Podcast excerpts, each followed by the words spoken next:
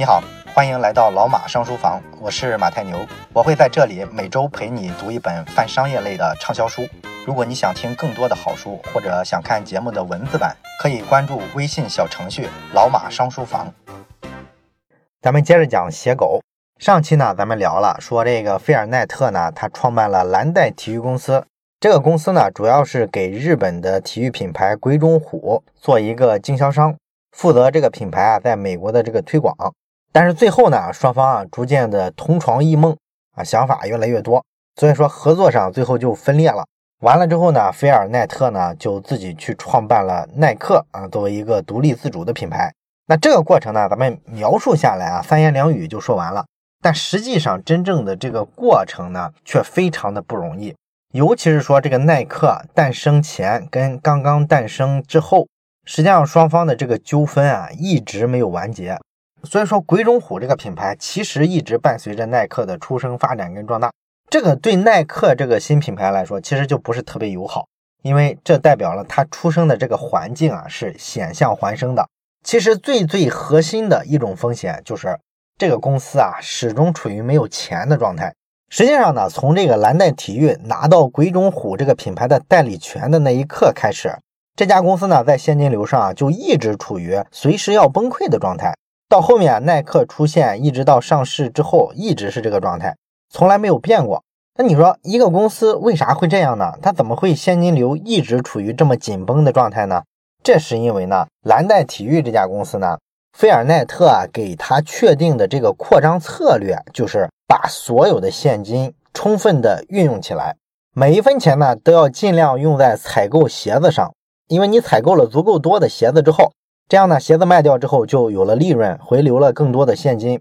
完了呢，再拿这更多的现金啊，再去采购鞋子，它是这么一个滚雪球的过程。这样呢，企业规模啊就可以越做越大。所以说，在这个指导思想底下，你的这个现金流管理的政策啊，一定是尽可能的去囤积更多的鞋子的库存，能买多少就买多少，尽量不要说让账上趴着很多现金。那这个扩张策略呢，咱们看它肯定是非常激进的，对吧？那这背后呢，就体现了菲尔奈特对于美国的这个运动鞋市场的一个观察。他认为呢，这个运动鞋的市场啊，其实在他当时创业的时候啊，并不是一个能够看到上限的市场。所以这就是说，市场是无限之大的。对于他们这个小公司来说，如果说手上有五百万现金的话，那一定要尽量的把这五百万全部给它买成货，放在仓库里，然后呢，把它全部卖出去，你就能挣到这个利润的差。千万不能说，我手里有五百万现金，我只给他花三百万，然后让两百万呢趴在账上，以防出现什么万一的事儿。坚决不能这么干。你这么干的话，这个资本的作用啊就没有得到充分的发挥。而一个新市场刚出现的时候，实际上所有的竞争对手啊都在拼命的跑马圈地。你怎么叫真正的跑马圈地呢？就是尽量的把每一分钱都花出去，花在拓展地盘上，这样你把市场份额占住之后。竞争对手就处于绝对的劣势了，他永远也追不上你了。所以呢，奈特认为啊，在早期扩张的时候，企业的这个现金账户上尽量不要出现很多现金的结余，有钱要尽量的花出去，花在业务上。那这是他的一个逻辑。但是这会导致什么呢？这会导致啊，就是整个这个蓝带公司啊，一直处于现金流非常紧绷的状态。所以说呢，它就处于一个非常大的融资的压力里面。所以呢，他总得想办法从源头上再去借点钱、融点钱，这样企业才能跑得更快、扩张得更快。那怎么去搞钱呢？有这么几个大家都能想到的传统的办法。一个办法呢是找银行去贷款。那实际上呢，咱们上期也说了，蓝带体育呢也跟当地的一家银行合作过啊。这家银行呢叫做第一国民银行。这银行给他的这个贷款呢是靠他老爷子的这个面子啊刷的。但是问题在于，你企业小的时候啊，贷款也非常少。对于银行来说啊，刷个脸就把这个款放给你了。可是随着这个企业的规模不断的扩大，它需要贷款的这个体量啊就上来了。体量大了之后呢，银行放贷的时候啊就比较犹豫了，他得考察你的风险了。那么对于银行的人来说，他们考察过蓝带体育的这个现金账户之后啊，很快啊就把这个公司啊给他踢出去了。我们不跟你合作了，再也不贷给你钱了啊？为啥呢？因为你这个现金账户上都没有钱嘛，就因为这个呗。奈特呢，肯定觉得是非常不可思议。他说：“哇，我这家公司是前景非常光明的，你们到底懂不懂啊？你仔细去看一下我的财务报表，我每一年的销售额都比前一年至少翻一番以上。你们见过成长这么快的企业吗？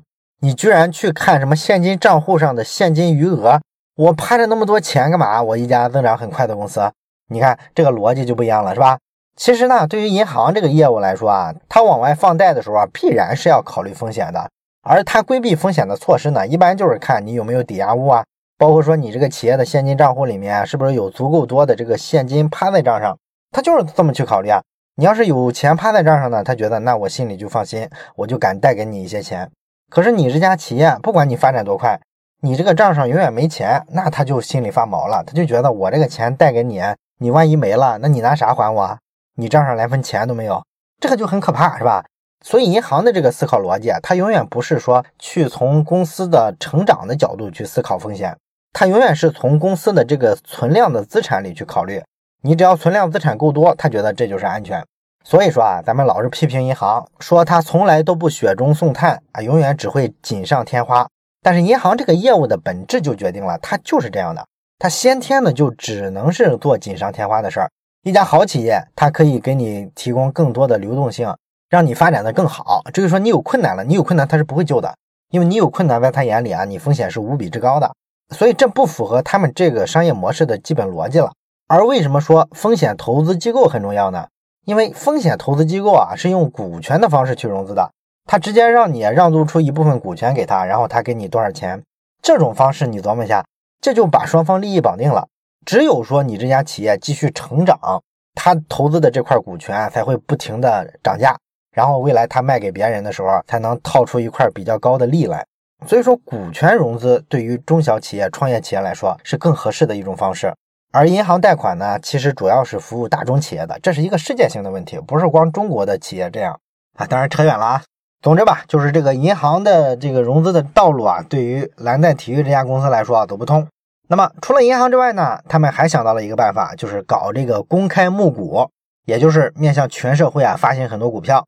这个呢算是股权融资了，因为别人直接买他们的股票，成为他们公司的股东嘛。但是这个公开面向社会发行股票呢，作为一家非上市公司来说，还是难度非常大的，因为人家不信任嘛，人家上市公司要求很多披露信息，大家相对来说呢可以查到这家公司的各种各样的资料，所以比较透明。而像他们这家公司呢，谁知道他的状况是吧？所以就非常难。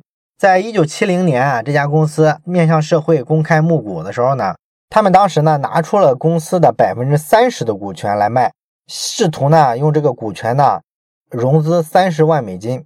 结果呢没人买啊，发不出去，这就很尴尬了，是吧？别人都觉得这个公司没价值啊，所以说呢这条路也走不通。那你说这个风险投资行不行呢？咱们之前讲这个浪潮之巅的时候说了。七十年代的时候啊，风险投资机构啊已经有了。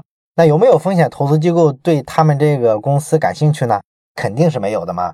当时的这个风险投资机构啊，还主要都在硅谷呢，人家投的都是高科技的企业、半导体的企业，哪有说投一家造鞋子的企业是吧？这是个消费品企业，所以不属于当时的这个风投的这个范围。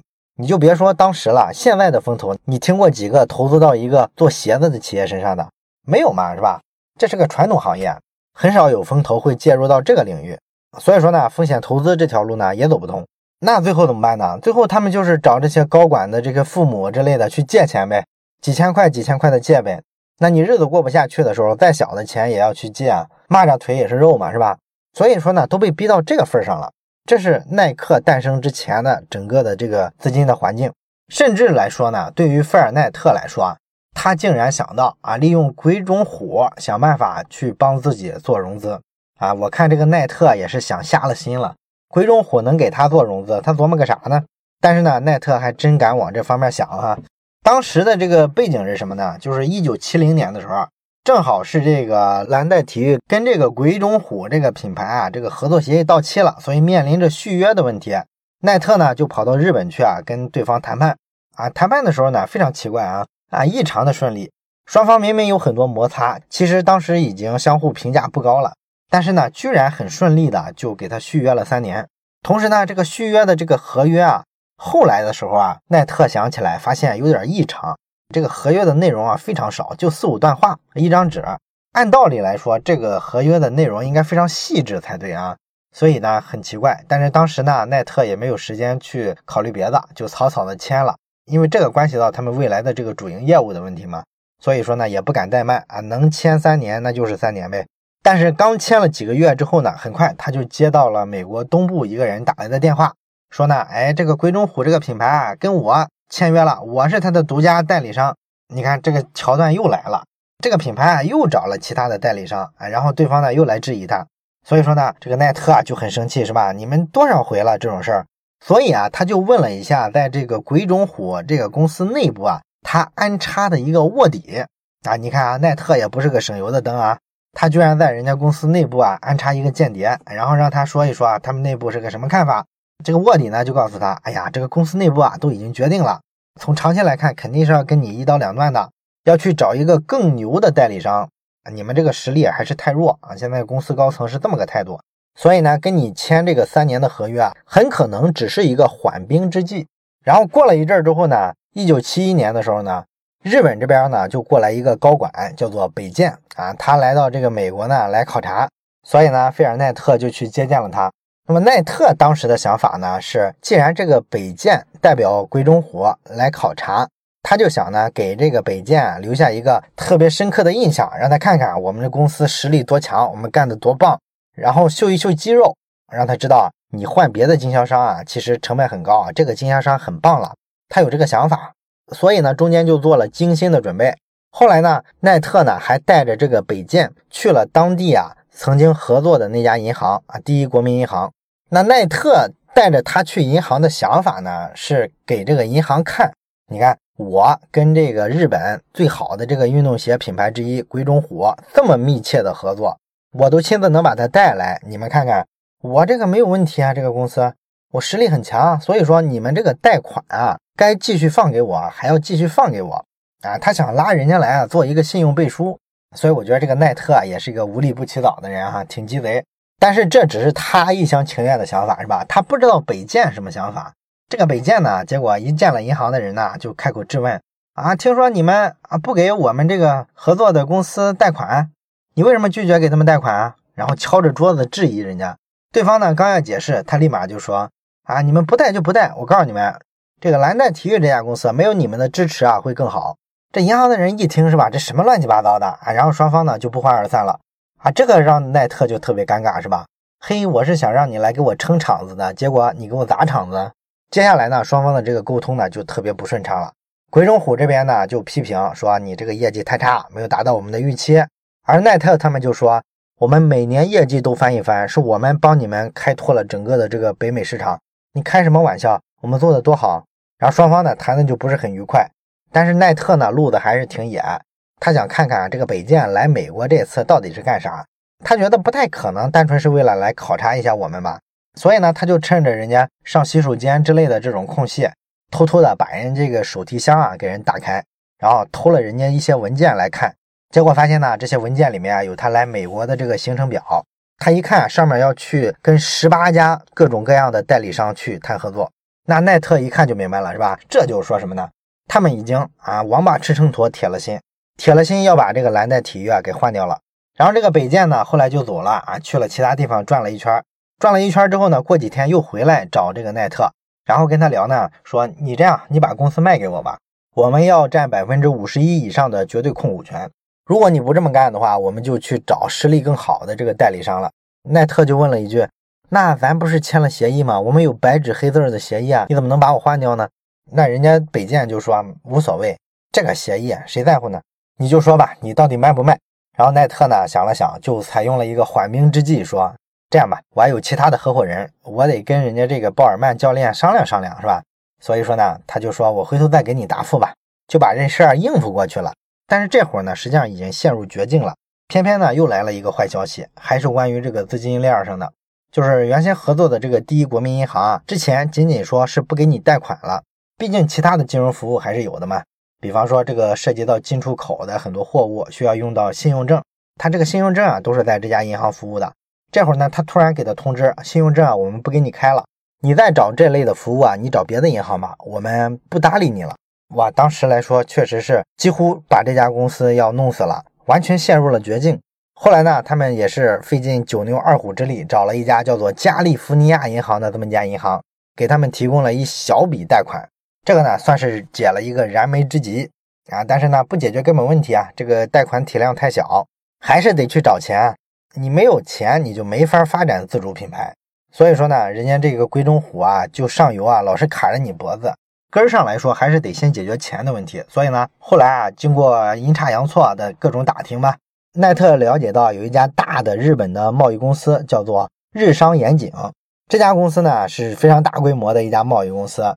他在这个媒体上看到媒体啊介绍这个日本的贸易公司的时候说啊，他们这些日本的贸易公司啊，不仅说做这个进出口的贸易，很多都是直接能够提供一些贷款的。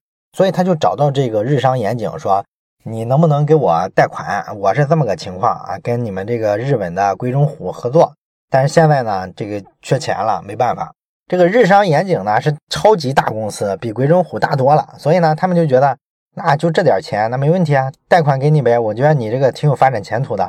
同时呢，人家作为贷款方啊，得确保这个贷款没有风险嘛。”所以他得去日本的这个神户啊，找到这个鬼冢虎的企业，给他确认一下，你们啊要确保啊这个合作啊继续跟人家这个蓝带公司不要停，这样呢我们才敢给这个蓝带公司啊放心的放贷款。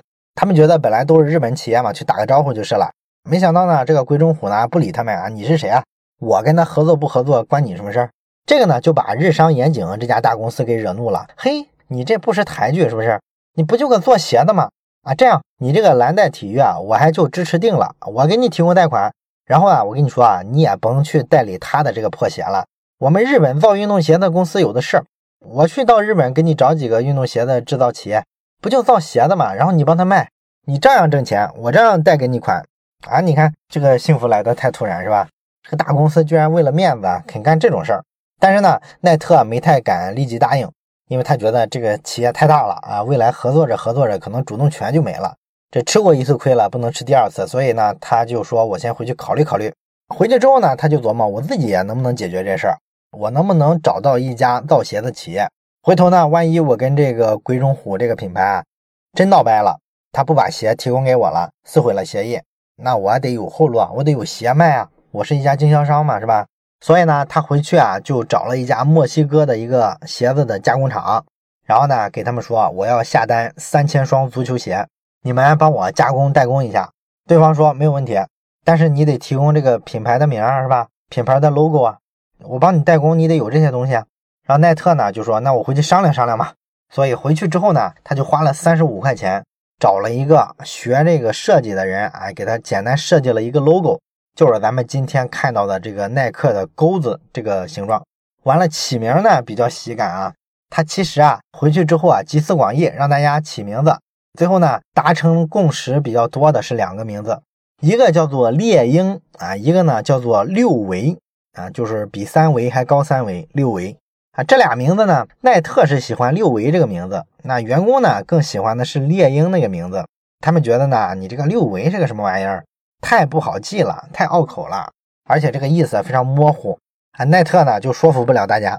后来呢，有一个公司的高管说啊，他做了一个梦啊，梦到一个好名字，这个名字呢是耐克啊。这个耐克什么意思呢？在希腊语里啊是胜利的意思。当时费尔奈特其实对这个名字很不满意，但是呢，毕竟时间太紧了，人家工厂那边催呢，我这个鞋都快生产完了，你怎么这个 logo 和名字还不快发给我？所以就不停的催啊，一催呢，那就把名字发给他吧，那就耐克了。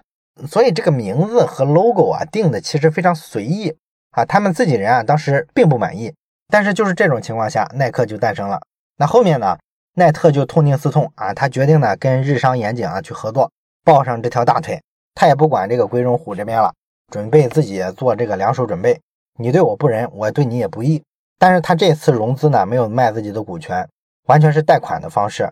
日商严井呢，给他提供贷款，然后呢，要的这个利率啊，就是市场化的利率，正常水平。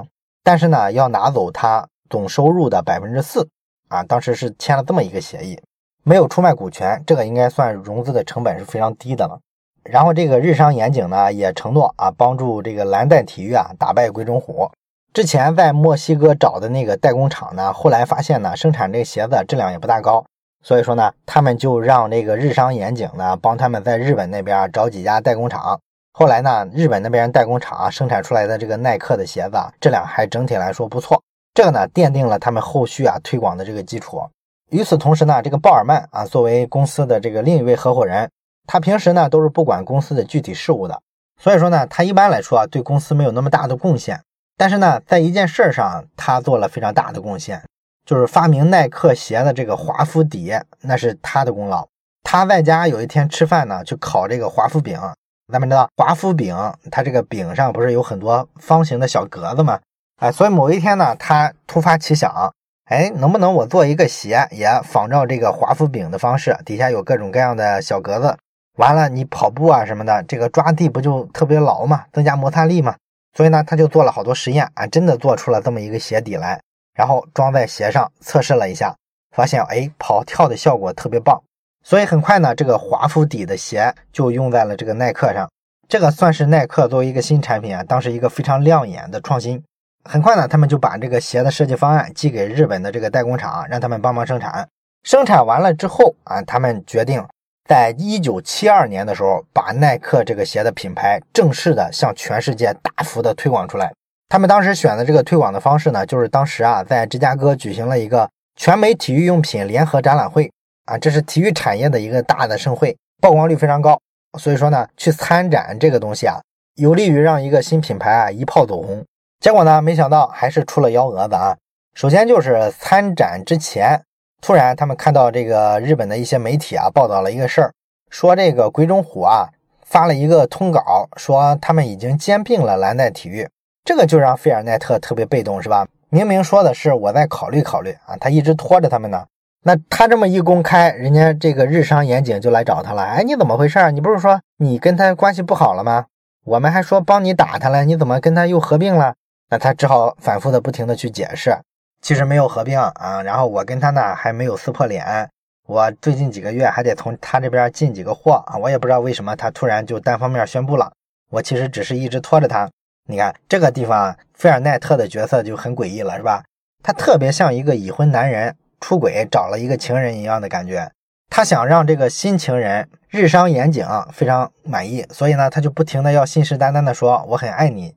我一定会跟我的原配老婆鬼冢虎离婚啊，这是时间问题。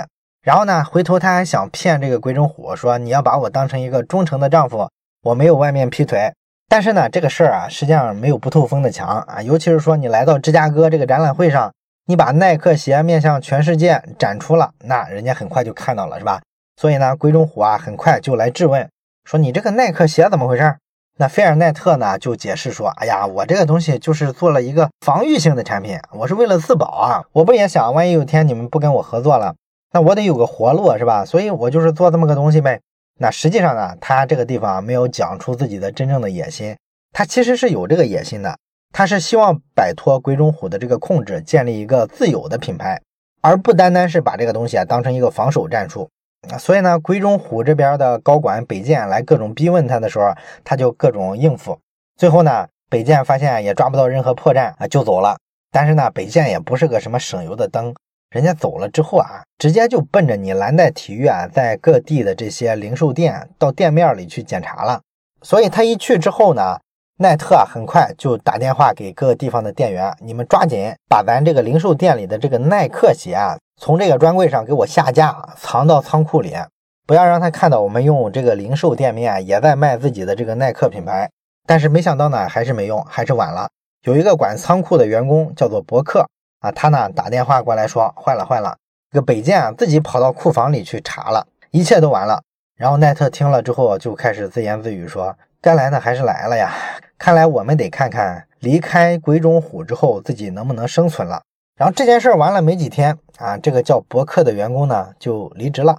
然后又过了一阵儿，大家就听说了一件事儿，他去了鬼冢虎上班了。所以这里边的这个意味深长，你能读出来了吧？可能鬼冢虎啊也在蓝带体育里面安插了一些间谍啊，双方搞潜伏呢，各自安插间谍。所以你就可以想象双方的这个信任度是怎么样，非常之差。然后接下去呢，双方就打了一次旷日持久的官司。因为鬼冢虎算是在合约没有到期的情况下，单方面就终止了他的这个代理的权限。那么蓝带体育呢，就在美国起诉啊，状告这个鬼冢虎。因为是在美国起诉嘛，所以说呢，管辖权不在日本，这样呢，赢面要大一些。当然，这个过程实际上也挺复杂，但是呢，篇幅所限，咱们就不展开讲了。总的来说吧，最终呢，蓝带体育胜诉了，鬼冢虎呢给他们赔了几十万美金的钱，这事儿呢就算结束了。那胜诉之后呢，剩下的日子啊，你就得靠自己了，你必须拼了命的把你自有的这个耐克品牌给它做大做强。那么他们怎么做大做强的呢？首先就是跟这个体育产业要挂钩，比方说一九七二年，当时耐克首先在这个奥运会上就亮相了。当时的这个奥运田径赛场的这个预选赛上，马拉松比赛的四五六七名穿的都是耐克，这个作为一个新品牌来说，已经算是有一定的曝光了。然后后面呢，他们就开始找一些体育明星做代言人。第一个代言人是一个罗马尼亚的网球选手，啊，花了一年一万美金的这个代价把他签下来。然后再后面的时候呢，找了这个著名的田径运动员普雷方丹啊，这个呢是当时他们名气最大的耐克的代言人。这个人呢破过世界纪录，哎，这些呢都是算是围绕着这个体育产业呢做一些周边的营销。完了之后呢，他们还给这个华夫底的耐克鞋这个技术呢给他申请了一个专利，这样呢别人就没法用了。同时呢，在一九七三年的时候呢，耐特呢还做了一个推广上的创新。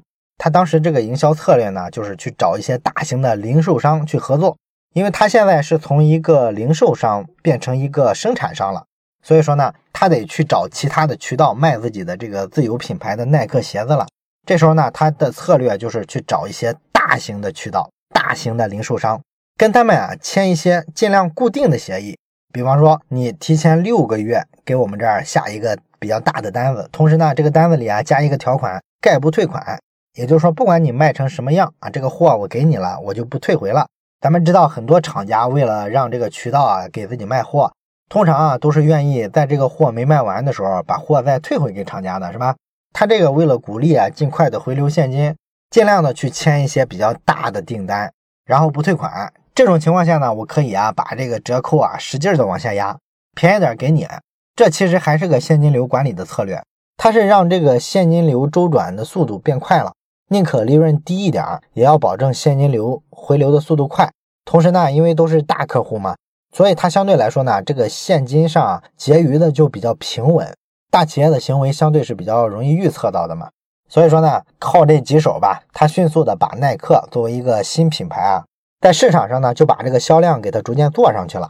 那么打开市场之后呢，很快呢，他就开始对这个代工厂的这个生产鞋子的质量开始挑剔了。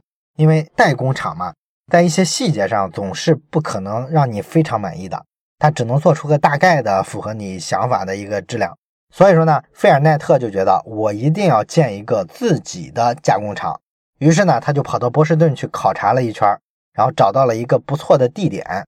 大概估算了一下，要建一个厂子需要二十五万美金。而这家公司的现金流呢，咱们知道一直是不充裕的，因为不停的在扩张嘛。导致非常紧绷，你根本拿不出这二十五万美元，那该怎么办呢？